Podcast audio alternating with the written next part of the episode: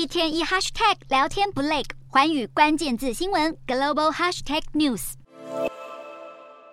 新冠疫情缓解，北韩时隔三年七个月。终于再次打开国门，批准滞留海外的公民回国。当局也调整防疫政策，回国人士只需经过一周隔离观察即可入境。北韩二十二日已派出第一架国际航班飞抵北京，再送公民回平壤。与此同时，外界却开始担心，一旦北韩确定开放国门，滞留中国的脱北者可能会被当局强制遣返。重启国门之际，北韩也宣布将在明年举行暌违四年的平。让马拉松大会。另外，还有消息指出，北韩领导人金正恩妹妹金宇镇可能会出席九月中国杭州亚运，重启外交行程。种种解除锁国的大动作，都格外引起各界强烈关注。